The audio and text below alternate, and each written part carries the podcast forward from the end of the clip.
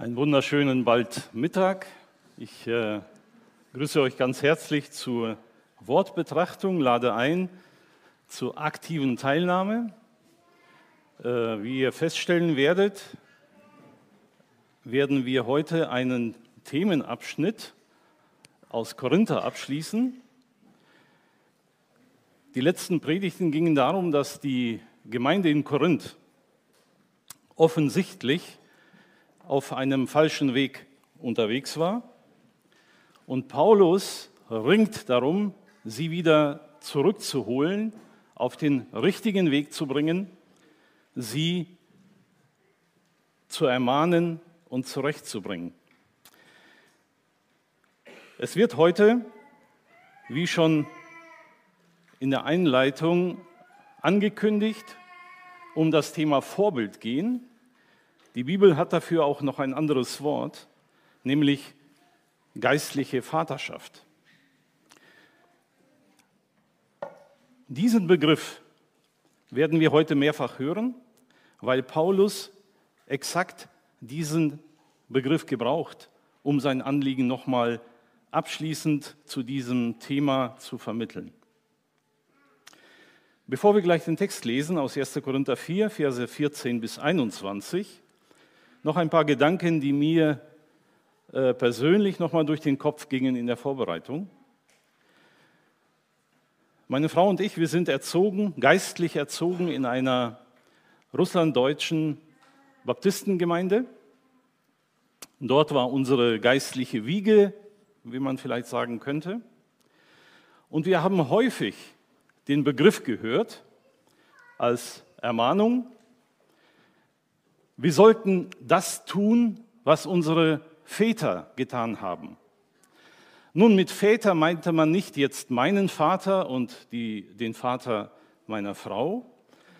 Man meinte die Glaubensväter der Vergangenheit, genauer die geistlichen Gründer und geistlichen Väter der Evangeliumschristen, Baptisten in Russland, vor allem Anfang des 20. Jahrhunderts hatte die Gemeinde dort einen ganz, ganz schweren Stand.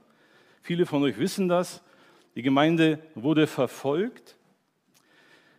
Diese Väter des Glaubens hatten große Entbehrungen auf sich genommen, Verfolgung in Kauf genommen. Nicht wenige waren tatsächlich inhaftiert und starben. Viele von ihnen, von diesen Vätern, haben es strikt abgelehnt, mit der Regierung zusammenzuarbeiten. Sie haben sich der Geheimpolizei, die sie verfolgte, nicht gebeugt.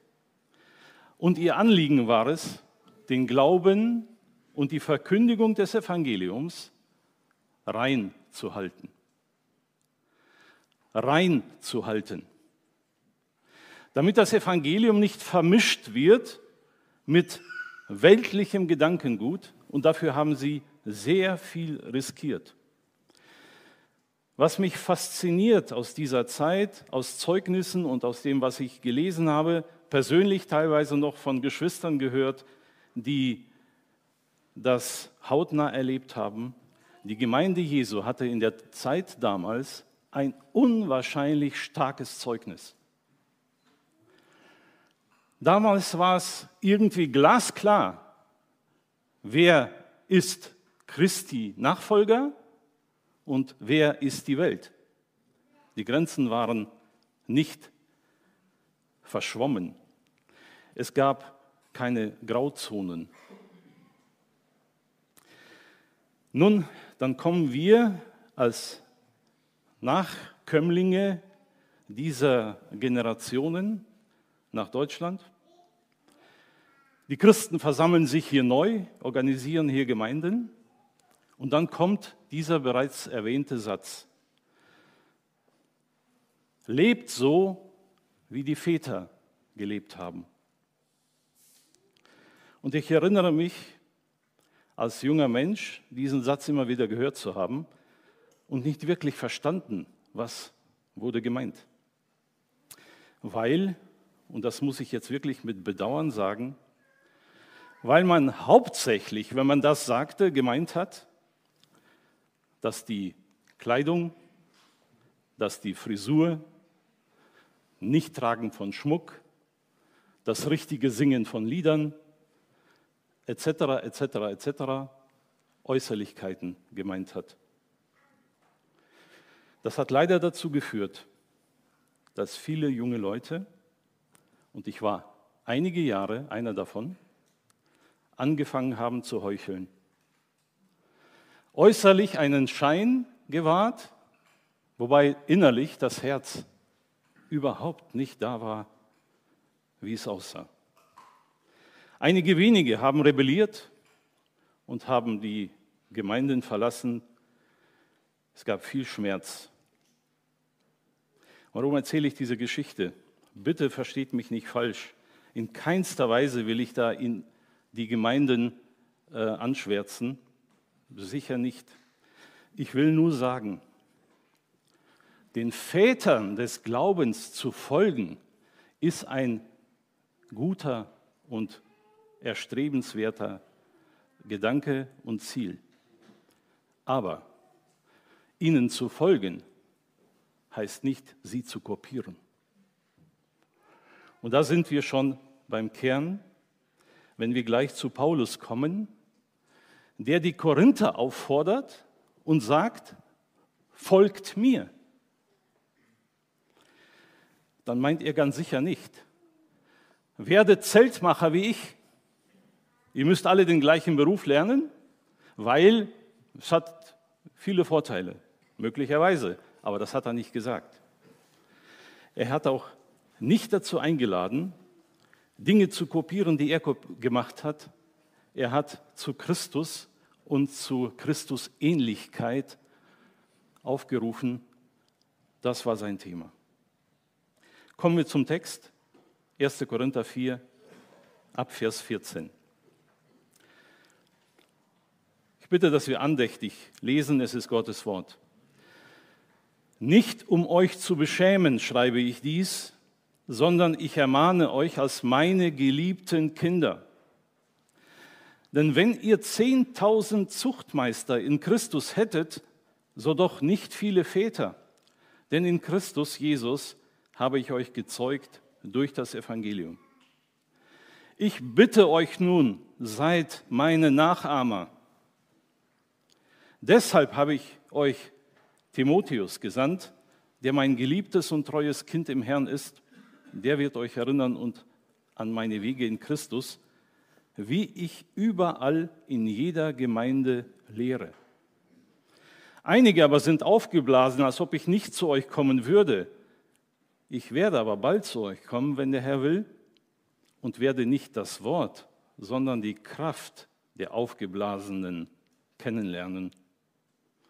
Denn das Reich Gottes besteht nicht im Wort, sondern in Kraft. Was wollt ihr? Soll ich mit der Rute zu euch kommen oder in Liebe und im Geist der Sanftmut? Ich möchte noch kurz beten, wir neigen uns. Vater, es ist dein Wort, das wir heute betrachten. Danke, dass du es uns gegeben hast. Wir erkennen an, Herr, dass wir selbst niemals die Tiefen deines Wortes erkennen können das musst du bitte wirken durch deinen guten Geist. Darum beten wir im Reden und Hören, dass du uns segnest. Amen. Ich möchte kurz zur Definition noch mal ein paar Worte sagen. Geistlicher Vater. Wer ist ein geistlicher Vater nach der Schrift? Bitte, äh, ich erwähne jetzt nur ein paar, wie mir scheint, wichtige Dinge. Äh, es ist keine abgeschlossene Abhandlung, da müsste man noch viel mehr zu sagen. Also zuallererst, gerade in unseren Breitengraden in der westlichen Welt oder gerade in Deutschland, ein geistlicher Vater ist nicht, ich betone, ist nicht der Stellvertreter Gottes auf Erden.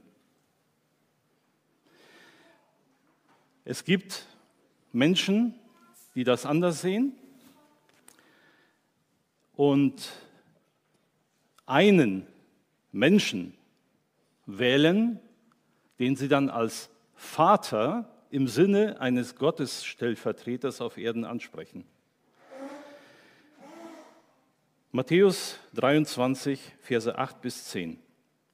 Der Jesus sagt folgendes: Ihr aber lasst ihr euch nicht Rabbi nennen, Lehrer. Denn einer ist euer Lehrer, ihr aber alle seid Brüder. Und jetzt kommt es. Ihr sollt auch nicht jemanden auf der Erde euren Vater nennen, denn einer ist euer Vater, nämlich der im Himmel. Lasst euch auch nicht Meister nennen, denn einer ist euer Meister, der Christus. Ihr werdet euch an meine letzte Predigt erinnern, da ging es ums Evangelium und um diese wunderbare Wahrheit des Evangeliums, dass Menschen, die sich dem Evangelium unterstellen, die das Evangelium annehmen, durch Gottes Geist auf eine Stufe gestellt werden und auf dieser Stufe auch gehalten werden. Was Jesus hier sagen will, ist, Menschen, die ihm folgen, Kinder Gottes, stehen der Stellung nach alle auf der gleichen Stufe. Ein geistlicher Vater ist nicht Gottes Stellvertreter auf Erden. Er steht mit allen anderen Kindern Gottes seiner Stellung nach auf der gleichen Ebene. Als Kinder Gottes sind geistliche Väter reifer. Sie haben andere bereits zu Christus geführt. Sie sind bewährte Diener in der Gemeinde Jesu, haben eine Vorbildfunktion. Ja, vielen Dank für die einleitenden Worte. Sie haben selbst Christus als Vorbild komplett verinnerlicht und sie ziehen andere hinter sich her. Das vielleicht als kurze Definition, damit wir nicht falsch liegen, wenn das Wort Vater, geistlicher Vater immer wieder vorkommt. Ich möchte den Text heute gliedern in äh, fünf Punkte. Vers 14, geistliche Väter handeln aus Liebe. Also als allererstes wird es heute um die Motivation dieser Männer gehen, dieser geistlichen Väter. Dann Vers 15, die geistlichen Väter haben geistliche Kinder. Deshalb heißen sie oder werden geistliche Väter genannt, die ihnen in Christus folgen und für die sie sorgen. Verse 16 und 17a, geistliche Väter als Vorbilder des Glaubens. Vers 17b, geistliche Väter fahren keinen Zickzack-Kurs. Und abschließend 18 bis 20, geistliche Väter sind bereit, für das Evangelium Jesu Christi zu kämpfen. Schauen wir uns die einzelnen Punkte an. Vers 14. Nicht um euch zu beschämen, schreibe ich das, sondern ich ermahne euch als meine geliebten Kinder. Schreibe ich dies, fordert uns ja buchstäblich heraus, nochmal nachzuschauen, was denn?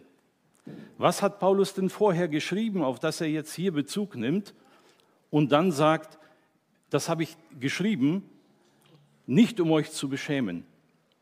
Ich möchte nur kurz stichpunktartig erinnern, was Paulus in den Versen vorher geschrieben hat in Bezug auf sich selbst als Apostel. Er hat gesagt, er als Apostel oder sie als Apostel sahen sich als Diener, die Korinther dagegen sahen sich als Herrschende. Sie als Apostel sahen sich als die Letzten. Die Korinther sahen sich dagegen als die Ersten. Sie als Apostel sahen sich als Narren um Christi willen. Die Korinther hielten sich für klug. Die Apostel für schwach, die Korinther als stark. Die Apostel verachtet, Korinther geehrt. Die Apostel litten Hunger, Durst, Blöße, wurden geschlagen, hatten keine Bleibe. Sie litten Verfolgung, wurden gelästert und wurden wie der letzte Dreck behandelt. So, jetzt bitte ich euch mal, euch kurz vorzustellen. Der Brief kommt also in Korinth an. Paulus hat das geschrieben. Der Brief wird gelesen in der Gemeinde. Diese Gegenüberstellung findet statt, nicht? Die Gemeinde hört, wie die Apostel leben, wie es ihnen geht, was sie erleiden, wo sie gerade stehen. Und sie merken plötzlich bei der Gegenüberstellung, wie sie leben oder wie sie denken, wo sie gerade stehen. Im besten Fall, und das ist jetzt so mein Gedanke, im besten Fall hat dieses Wort, diese Gegenüberstellung, sie tief getroffen. Sie sitzen also hier, hören zu, den Aposteln geht es wie folgt, uns geht es wie folgt. Das kann doch wohl nicht wahr sein. Wir sind doch auch Christi-Nachfolger, wie die Apostel auch. Warum geht es uns scheinbar viel besser als ihnen? Warum behandelt man sie als letzten Dreck und wir werden geehrt? Da stimmt doch was nicht. Ich stelle mir vor, im besten Fall hat es ihr Herz getroffen und jetzt sitzen sie hier und überlegen, was stimmt mit uns nicht?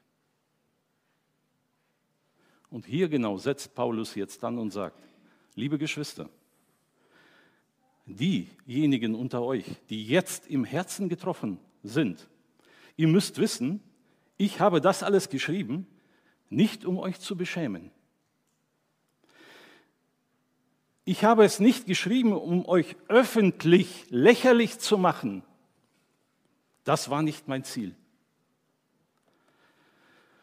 Und da kommen wir schon an die ganz, ganz wichtige und entscheidende Motivation eines geistlichen Vaters.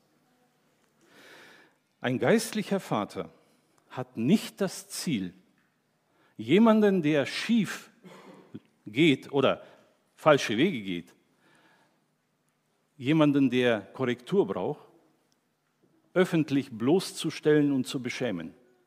Das ist nicht sein Ziel.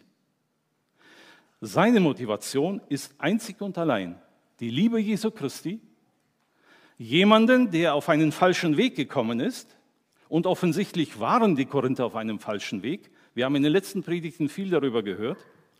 Ich möchte heute zusammenfassend vielleicht Folgendes noch sagen.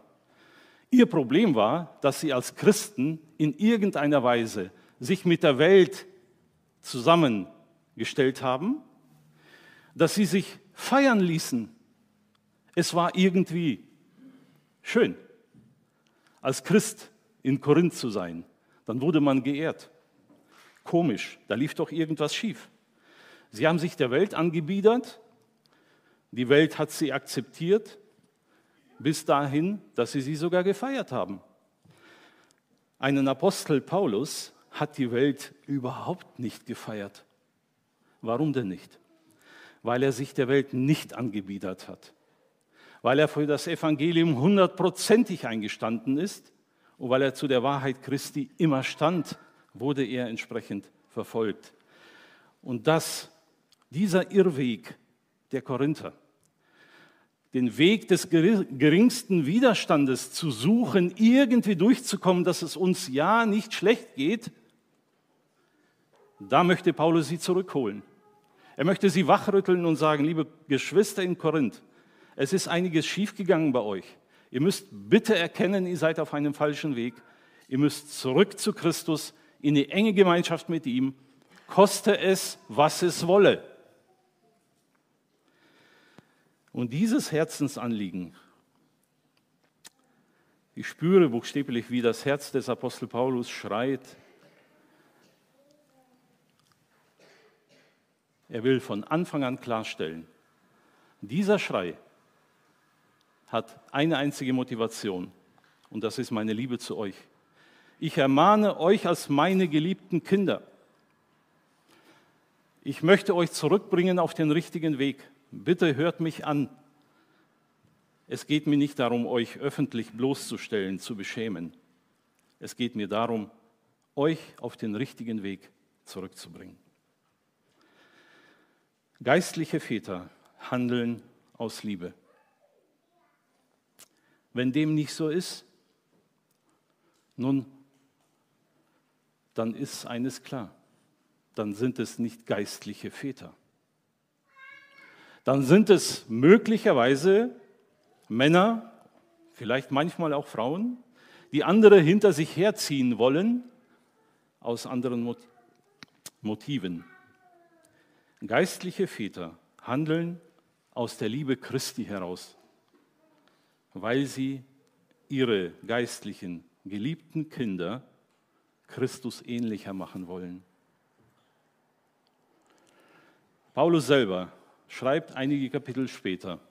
Ich möchte hier kurz vorgreifen. Wir werden natürlich in den nächsten Monaten, so Gott will, darüber noch ausführlich hören. 1. Korinther 13. Ihr alle wisst jetzt, was kommt als Bibelleser. 1. Korinther 13, die ersten drei Verse. Paulus spricht in der Ich-Form. Wenn ich in den Sprachen der Menschen und der Engel rede, aber keine Liebe habe, so bin ich ein tönendes Erz geworden und eine schellende Zimbel. Seine Motivation war Liebe. Er wusste ganz genau, wenn ich nicht aus Liebe, aus der Liebe Christi heraus handle, dann ist das, was ich jetzt den Korinthern sage, Beng, jetzt gerade gehört und morgen schon komplett vergessen. Wenn ich Weissagung habe und alle Geheimnisse und Erkenntnis weiß und wenn ich allen Glauben habe, so dass ich Berge versetzte, aber keine Liebe habe, so bin ich nichts. Und wenn ich all meine Habe zur Speisung der Armen austeile, wenn ich meinen Leib hingebe, damit ich Ruhm gewinne, aber keine Liebe habe, so nutzt es mir nichts. Paulus will sagen, meine Motivation, liebe Geschwister in Korinth, ist die Liebe Christi. Alles andere, was vielleicht jetzt in euch hochkommt, Paulus hat uns den Brief geschrieben, um uns irgendwie zu beschämen, um uns bloßzustellen. Diese Gedanken sind falsch. Sie stimmen nicht. Meine Motivation ist einzig und allein die Liebe Christi. Nachdem das klar ist, nachdem die Motivation des Paulus klar ist, schauen wir weiter in Vers 15. Denn wenn ihr 10.000 Zuchtmeister in Christus hättet, so doch nicht viele Väter. Denn in Christus Jesus habe ich euch gezeugt durch, das Evangelium. Der Begriff 10.000 Zuchtmeister ist eine offensichtlich eine gewollte Übertreibung es geht hier nicht um die Zahl als solches, es geht hier tatsächlich um die Aussage unzählig. Ihr könntet unzählige Zuchtmeister haben, also Menschen haben, die ständig auf euch einreden und euch irgendwie verändern wollen, euch irgendwo hinbewegen wollen. Es könnten unzählige sein, aber Väter im Sinne von die, die euch zu Jesus Christus durch das Evangelium geführt haben, da gibt es nicht viele.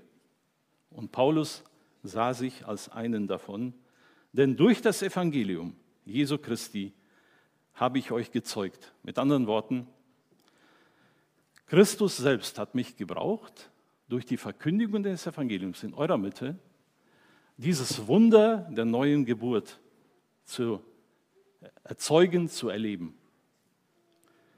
Durch die Verkündigung des Evangeliums wurden diese Menschen gerettet für Christus. Geistliche Väter haben das Evangelium in ihren Herzen, sie leben im Licht Gottes und gewinnen andere dafür. Eine Eigenschaft, die hier zum Tragen kommt bei Apostel Paulus. Er betont das Evangelium in der Begründung, warum er Vater, geistlicher Vater der Korinther ist. Das Evangelium stand im Zentrum. Die Verkündigung des Evangeliums und dadurch eben die geistliche Geburt dieser Menschen. Wisst ihr, was äh, einen geistlichen Vater unbedingt ausmacht? Er sieht das Abweichen der Kinder, jetzt in dem Fall in Anführungszeichen gesetzt, der geistlichen Kinder. Er sieht dieses Abweichen mit Sorge und ermahnt sanft, aber auch ernsthaft. Ich weiß nicht, ob du als Christ das schon erlebt hast, oder überhaupt als Mensch das schon erlebt hast, wenn jemand dir gegenübersteht, den du respektierst, ähm, von dem du durchaus auch etwas annimmst, dass dieser jemand, es könnte vielleicht dein Vater gewesen sein oder deine Mutter oder jemand in der Gemeinde, der Sorge äußert, weil er in deinem Leben etwas feststellt, was schief geht und versucht, dich wieder zurückzubringen. Ich erinnere mich an einen Moment in meiner Kindheit, ich war wohl circa elf. Auch ich wollte cool sein, gerade bei den Großen entsprechend positiv auffallen. Heute denke ich, was für ein Blödsinn. Nun, damals habe ich mit meinem Freund zusammen irgendwo im Obstgarten im Herbst ein paar trockene Blätter gerieben, diese in Zeitungspapier eingewickelt und meine erste Zigarette angezündet. Und letzte übrigens. Wie es kommen musste, die Mutter des Freundes hat uns erwischt. Für ihn gab es dann gleich eine ordentliche Tracht Prügel. Und ich wusste, ich komme heim und dann wird mein Vater dafür sorgen, dass ich diesen Tag nicht vergesse wie man bei uns im Schwäbischen sagte, es gibt Hossefutter. Also die Hose wird gefüttert. Ich kann euch sagen, dieser Heimweg, der fiel mir unwahrscheinlich schwer. Nicht, weil ich Angst hatte vor der Strafe, sondern ich habe tief in meinem Herzen gespürt, ich habe meinen Vater so tief enttäuscht. Ich will jetzt nichts Generelles über Rauchen sagen. Da mögen verschiedene Leute verschieden drüber denken. Bei uns im Haus war es so, dass das ein, ein von, von einigen, aber das war ein Inbegriff von Welt, von Sünde. Ich komme nach Hause, an dem Tag passiert gar nichts. Ich liege abends im Bett und wundere mich. Und dann kommt der nächste Tag und den habe ich bis heute nicht vergessen wie mein Vater vor mir steht, mit sanftem, traurigem Blick mich anschaut, den Vorfall anspricht und mir sagt, wie traurig er das findet. Ich habe den Wortlaut nicht mehr im Kopf. Aber wisst ihr, was ich wirklich noch im Kopf habe? Das sind seine traurigen Augen, seine sanften, rufenden, ermahnenden Augen. Und das hat gesessen. Das hat gesessen. Ich habe häufig Hoserfutter gekriegt als Kind. Also ich weiß nicht, wie häufig. Keine Ahnung. Daran denke ich irgendwie komischerweise gar nicht zurück. Ich habe die einzelnen Momente gar nicht so vor Augen. Was ich bis heute vor Augen habe, ist das Gesicht meines Vaters und seine Augen. Als ich mich vorbereitet habe und Paulus hier versucht habe zu verstehen, hatte ich den Eindruck, vielleicht ging es Paulus so ungefähr. Er steht bittend vor der Gemeinde in Korinth, mit sanften Augen, mit bittendem Gesicht und sagt, liebe Kinder, ihr müsst zurück auf den richtigen Weg. Ihr habt den Weg Christi verlassen. Um es aber gleich zu ergänzen, dazu kommen wir bei den letzten Versen nochmal, Paulus konnte auch anders. Ein geistlicher Vater muss auch anders können, wenn er einen rebellischen Jungen vor sich hat. Dann muss ein Vater auch anders können. Aber in diesem Fall sehe ich diese bittenden Augen des Paulus und sein Ringen um die Geschwister in Korinth, bitte kehrt um, bitte kommt zurück. Paulus dachte sicherlich an den Auftrag des Herrn. Bevor Jesus in den Himmel fuhr, hat er ja Folgendes gesagt. Wir kennen alle dieses Wort als Missionsbefehl. Ab Vers 19, Matthäus 28, geht nun hin, macht alle Nationen zu Jüngern und taufet sie auf den Namen des Vaters und des Sohnes und des Heiligen Geistes und lehrt sie, was ich euch geboten habe. Stimmt das so?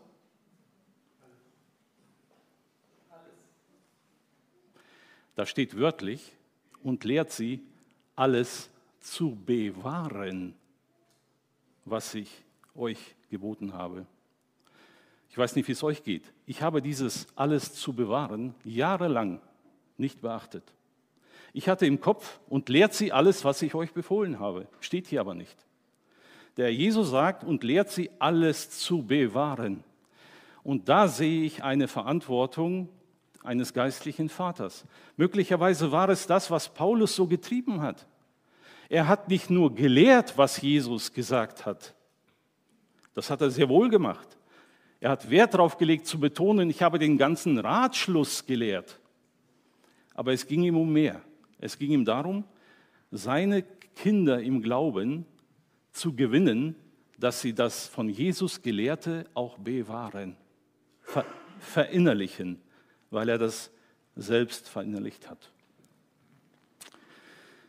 Die Verse 16 und 17a. Ich bitte euch nun, seid meine Nachahmer. Deshalb habe ich euch Timotheus gesandt, der mein geliebtes und treues Kind im Herrn ist.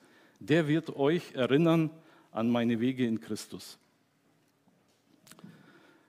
Liebe Geschwister, ich kann nicht anders als zu sagen, ich lese hier heraus, dass ein Apostel Paulus sich selbst vollkommen mit Christus verbunden hat. Er sah sich in vollkommener Abhängigkeit zu Christus und erlebte diese Abhängigkeit. Nur deshalb sprach er so deutlich, seid meine Nachahmer. Nirgendwo lesen wir im Leben des Apostel Paulus, dass er seine persönlichen Ideen irgendwie verwirklichen wollte in den Gemeinden, sondern er rief immer dazu auf, Christus ähnlicher zu werden. Wenn man seine Briefe liest, dann ist das so ein roter Faden. Er wollte, dass Gläubige Christus ähnlicher werden, den Charakter Jesu Christi übernehmen. Und weil er das selber lebte, weil das selber für ihn so ein großes Anliegen war, konnte er sagen, seid meine Nachahmer. Ich habe Christus in mein Herz geschlossen. Ich habe mich mit ihm für ewig verbunden. Sein Anliegen ist mein Anliegen. Sein Charakter soll meiner werden. Und deshalb bitte seid meine Nachahmer. Werdet auch so wie Christus. Paulus war jemand, der sich in der Gemeinde, gerade auch in Korinth lesen wir das, sich buchstäblich geweigert hat, über andere Themen zu reden. An einer Stelle sagt er, darüber haben wir schon eine Predigt gehört, ich habe mir vorgenommen, bei euch nichts anderes zu wissen als nur Jesus Christus und ihn als gekreuzigt.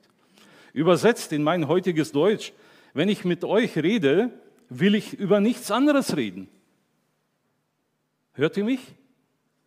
Ich will nichts anderes hören. Jesus Christus, sein Evangelium ist das Thema. Man könnte ja hunderte Themen ansprechen, nicht wahr? Wir sind immer, auch heute in unserer Zeit, sind wir so versucht, andere Themen anzuschneiden, die angeblich so wichtig sind und die uns unter den Fingernägeln brennen, ob es persönliche Dinge sind, ob es Dinge in der äh, Politik hier in Deutschland ist, ob es weltweite Fragen sind. Es gibt ja auch viel Wichtiges. Paulus sagt, nee, nee, nee, nee, nee. In der Gemeinde rede ich nicht darüber. Da rede ich über Jesus Christus, den Gekreuzigten. Ein geistlicher Vater ist nicht ein Experte für alles. Versteht ihr, was ich meine? Er stellt sich nicht hin und kann zu jedem Thema referieren und immer perfekt. Nein, das ist ein geistlicher Vater nicht. Ein geistlicher Vater konzentriert sich, wie Paulus, auf Jesus Christus und sein Evangelium, auf Jesus Christus, den Gekreuzigten. Wisst ihr, was mir hier auffällt? Im Vers 17 haben wir davon gelesen. Paulus schickt Timotheus in die Gemeinde nach Korinth um dort das Gesagte nochmal zu unterstützen, vielleicht zu erklären. Paulus lebte ein Jüngerschaftskonzept. Für ihn war es wichtig, junge Menschen in der Nachfolge Jesu Christi zu unterstützen, sie zu fördern, zu Jüngern zu machen, um sie dann in die Verantwortung zu entlassen und dienen zu lassen. Später schreibt er an Timotheus, du nun mein Kind, 2 Timotheus 2, sei stark in der Gnade, die in Christus Jesus ist. Und jetzt kommt es. Und was du von mir in Gegenwart vieler Zeugen gehört hast, vertraue treuen Menschen an, die tüchtig sein werden, auch andere zu lehren. Wir kennen hier eine Abfolge. Paulus hat einen Jünger herangebildet, Timotheus, und ermutigt ihn nun in seiner Verantwortung, andere Menschen zu finden, die auch treu Christus nachfolgen, sie wiederum zu unterstützen, damit sie wiederum Nächste finden, um auch sie zu Jüngern Jesu zu machen. Was mir auffällt ist, Paulus macht nicht alles selbst.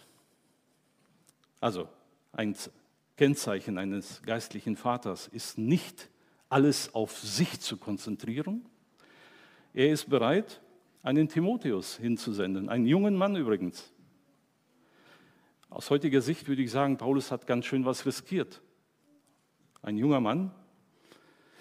Ähm, für Paulus war klar, Timotheus hat sich in die Nachfolge Jesu Christi gestellt. Bei allen möglichen Schwächen, die er noch hat, hat er aber das große Anliegen, Christus und sein Evangelium reinzuhalten und weiterzugeben. Deshalb schicke ich ihn. Ich schicke ihn nach Korinth.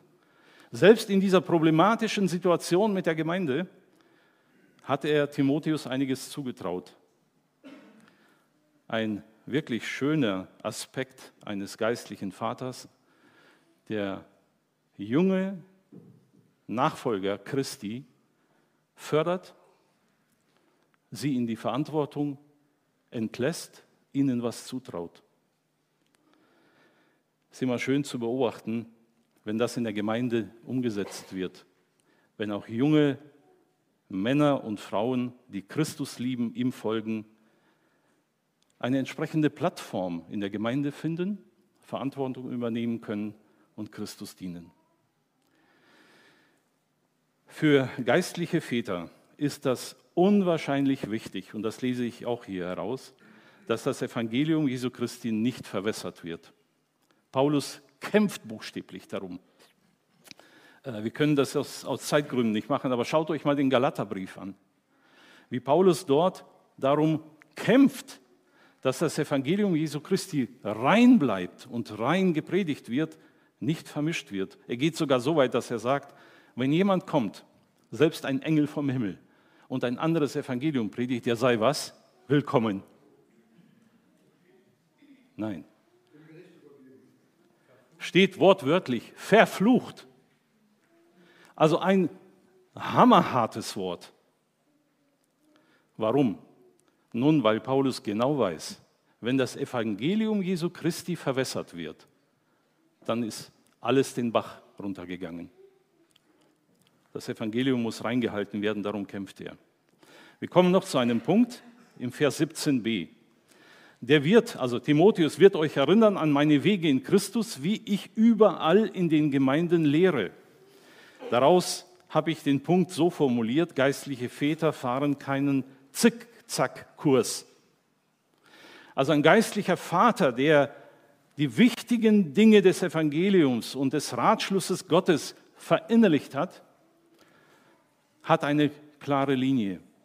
Und diese Linie merken alle, die ihm begegnen. Paulus war in verschiedenen Gemeinden, hat verschiedene Gemeinden unterwiesen. Überall war die klare Linie deutlich sichtbar. Das, was er überall in jeder Gemeinde lehrte, sollte auch hier in Korinth nochmal durch Timotheus klargestellt, unterstützt, erklärt werden. Reife Christen, geistliche Väter haben gelernt, das Wesentliche vom Nebensächlichen zu unterscheiden.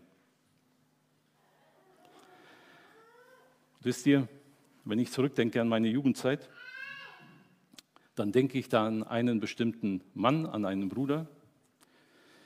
Äh, hätte mein Vater sein können, so rein vom Alter her, aber das meine ich jetzt nicht.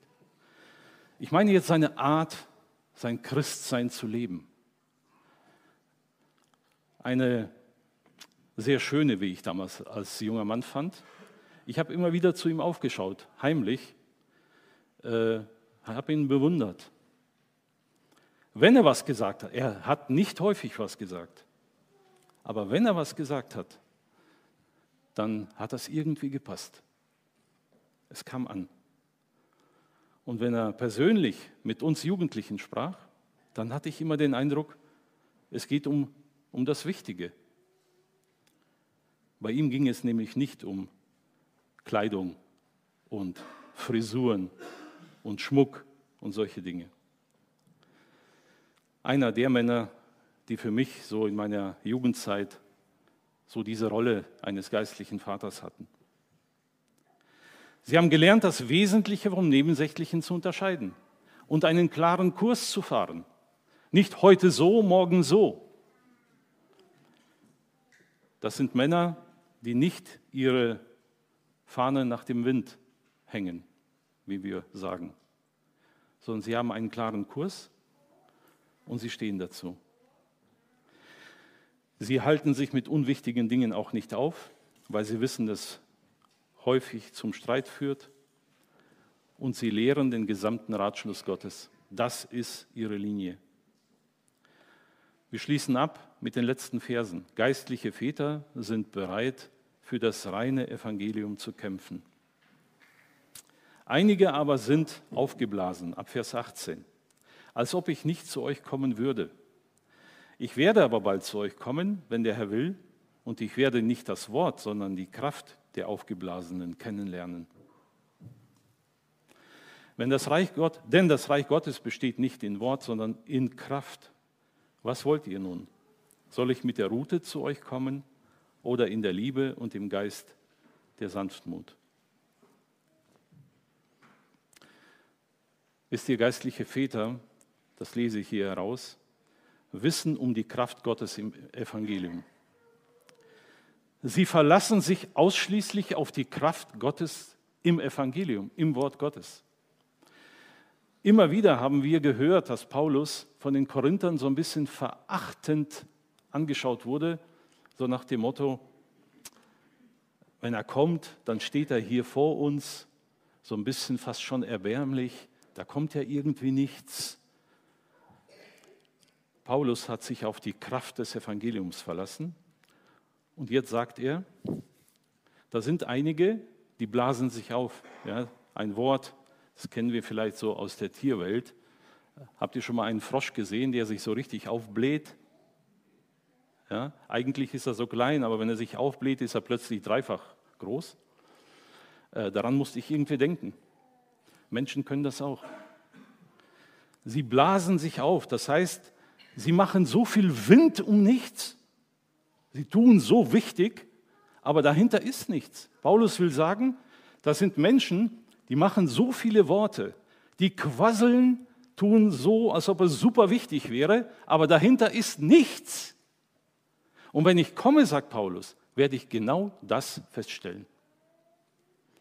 Mit anderen Worten, Paulus, der geistliche Vater mit dem sanften und bittenden Blick, kann auch anders. Er muss auch anders. Wenn er merkt, dass das Evangelium entkräftet, verwässert, entstellt wird. Er weiß, die Kraft Gottes ist im Evangelium. Und nur dadurch werden Menschenherzen gewonnen, verändert und Christus ähnlicher gemacht. Und wenn jemand meint, diese Kraft zu ersetzen mit irgendwelchen menschlichen Mitteln, dann sagt Paulus, dann werde ich kommen und werde diese Blase kurz mal anpieksen. Und dann macht es Puff und Nichts ist mehr davon übrig. Paulus als geistlicher Vater weiß genau, das Evangelium wird angegriffen. Natürlich wird es angegriffen. Überall und immer wurde das Evangelium Jesu Christi angegriffen und es wird so bleiben, bis Jesus wiederkommt. Und in der damaligen Zeit kämpft Paulus für die Korinther und mit den Korinthern darum, dass das Evangelium wieder klar erstrahlt. Wisst ihr, geistliche Väter stehen für die Wahrheit Gottes ein und wenn es auch bedeutet, große Opfer zu bringen. Ich glaube nicht, dass Paulus, Paulus Freude daran hatte, wenn er sagt, ich werde zu euch kommen und werde diese aufgeblasenen mal äh, zurechtrücken. Ich lese hier nicht daraus, dass Paulus Freude daran hat. Ganz im Gegenteil. Irgendwie, also mir würde es selbst auch so gehen, hätte ich jetzt plötzlich diese Aufgabe. Alles andere als Freude. Ganz im Gegenteil. Ein schmerzendes Herz. Paulus weiß, möglicherweise werde ich persönlich wieder verachtet. Möglicherweise wird man mich wieder mal auslachen, nicht ernst nehmen, aber sei es drum. Ich werde für das Evangelium Jesu Christi einstehen und ich werde es wieder leuchten lassen. Wisst ihr, geistliche Väter können je nach Bedarf sanft, aber auch hart durchgreifen. Deshalb sein abschließender Satz. Was wollt ihr? Soll ich mit der Route zu euch kommen? Mit anderen Worten, soll ich streng, strafend auftreten? Oder soll ich in Liebe und im Geist der Sanftmut zu euch kommen? Mein Eindruck ist, er würde sehr gerne als der bittende Vater vor ihnen stehen, mit diesem sanften und bittenden Blick die Gemeinde anschauen und sagen, meine lieben geistlichen Kinder, bitte lasst euch doch mitnehmen. Ich will euch doch mit Christus enger verbinden. Folgt ihm nach. Aber er weiß, möglicherweise wird eine andere Strategie notwendig und diese ist weniger schön. An anderen Stellen lesen wir davon, wie er hart durchgreifen musste. Ein geistlicher Vater wird im Auftrag seines Herrn und Heilandes Jesus Christus sanft und bittend auf seine geistlichen Kinder zu gehen. Er wird sie führen wollen, er wird sie mit Christus enger verbinden wollen, aber wenn er auf Rebellion trifft, wenn er auf offenen Ungehorsam trifft, wird er auch die Route nehmen weil er das Kind zu Christus zurückführen will und muss. Paulus wird noch viele Themen im Korintherbrief ansprechen müssen. Ab der nächsten Predigt geht es dann schon los, sehr herausfordernd. Aber ich habe den Eindruck, er wollte dieses Thema mit genau diesem Vaterherzen abschließen, um den Korinthern nochmal klarzumachen, hier schlägt ein Herz für euch, ähm, das sehr nah bei Christus ist. Mein Herz, liebe Kinder in Korinth, ist ein für euch schlagendes, bittendes Herz. Lasst euch zurückführen in die Gemeinschaft mit Christus. Nun zur Anwendung noch ein paar Worte. Wenn wir den äh, Kontext, den Zusammenhang der äh, Schrift betrachten und das Evangelium vor allem, dann haben wir ganz klar den Eindruck, Gott will, dass Kinder geboren werden, geistlich, dass Menschen gerettet werden, sie zu Kindern Gottes werden und, damit hört es nicht auf, Gott will, dass sie zu Erwachsenen heranreifen. Gott wünscht sich Väter und Mütter im Glauben, reife Christen, die anderen ein Vorbild sind. Und dafür sind die Ortsgemeinden, sowohl die Kinderstuben als auch die Schulen, als auch die Werkstätten. In den Ortsgemeinden werden Kinder also geistliche Kinder, neu geboren. Hier durchlaufen sie die Kinderstube, hier durchlaufen sie die Schulen. Eine Möglichkeit haben wir von Manuel vorhin gehört. Und hier ist auch die Werkstatt, wo ausgebildet wird, wo probiert wird und wo Menschen dann anfangen, Verantwortung zu übernehmen. Deshalb habe ich hier ein paar konkrete Aussagen an drei Gruppen. Wenn du jetzt zugehört hast und du stellst fest, ich habe das Evangelium von Jesus Christus ja noch gar nicht angenommen, wovon hat er da geredet? Nun, dann muss und will ich dir heute ganz klar sagen, ohne Jesus Christus gehst du ewig verloren. Das musst du wissen. Dein sündiges Herz ist unheilbar krank, das ist das, was die Heilige Schrift sagt. Es wird dich umbringen, und zwar ewig. Jesus Christus starb für dich. Er will, dass du errettet wirst, ein neues Herz bekommst. Jesus Christus will deine Lebensschuld vergeben. Er will, dass du dich ihm anvertraust. Und dann, sagt die Bibel, sagt Gott selbst, von ihm bekommst du das Anrecht, Kind Gottes zu heißen. Dann wirst du neu geboren. Dann bist du eines dieser geistlichen Kinder.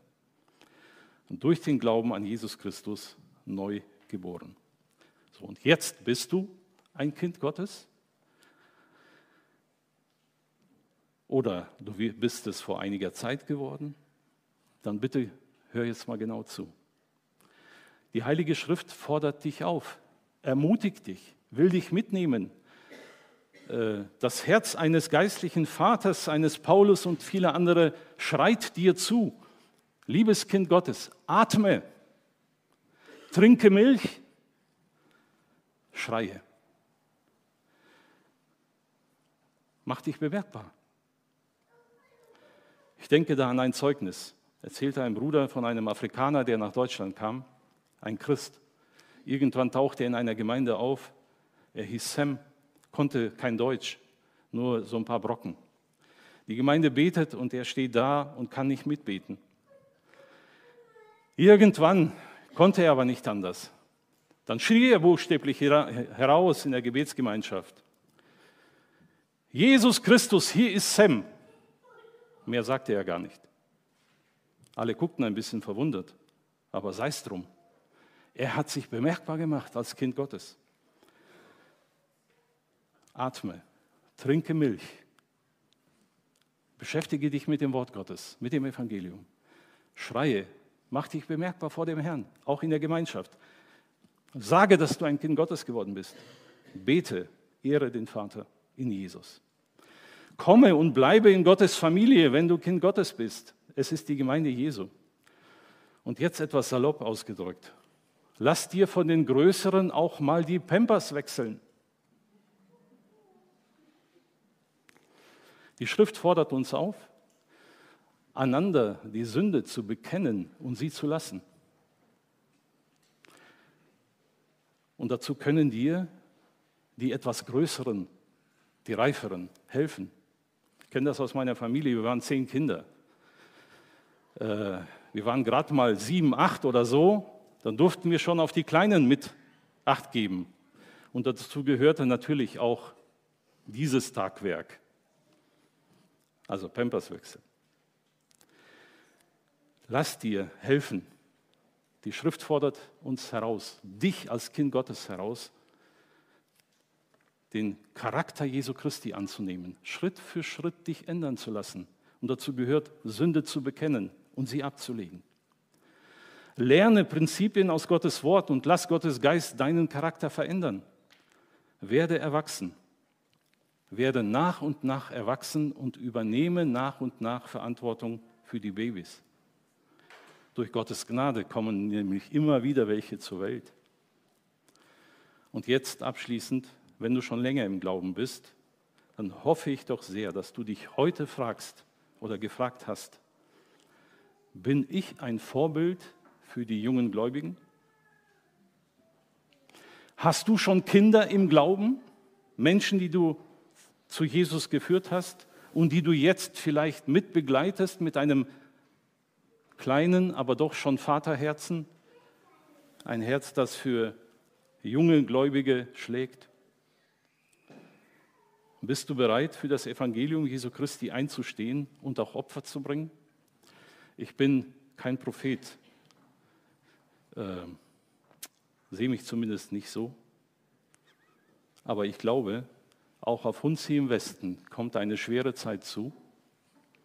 Die Gemeinden Jesu Christi werden zusehends mehr und mehr ins Kreuzverhör geraten und in die Schusslinie kommen. Je klarer wir das Evangelium verkündigen, umso größer werden die Probleme in der Zukunft sein. Kann ja auch nicht anders sein.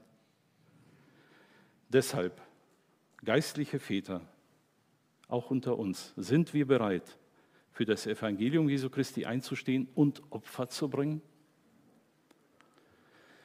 Lebst du mit Gottes Hilfe geradlinig oder hängst du dein Fähnchen, Fähnchen nach dem Wind? Liebe geistliche Väter und Mütter, lasst euch oder lasst uns gemeinsam uns von Paulus heute ermutigen noch mehr unsere Herzen mit Christus zu verbinden, uns mit ihm zu identifizieren, seine DNA praktisch in uns zu tragen und diese dann auch weiterzugeben an Menschen, die zum Glauben kommen. Lasst uns geradlinig, wie Paulus, lasst uns sanft mit bittenden Herzen den jungen Gläubigen helfen und wenn es sein muss, auch mal strenger mit eingreifen, um sie auf den Weg des Herrn zu bringen und zu halten.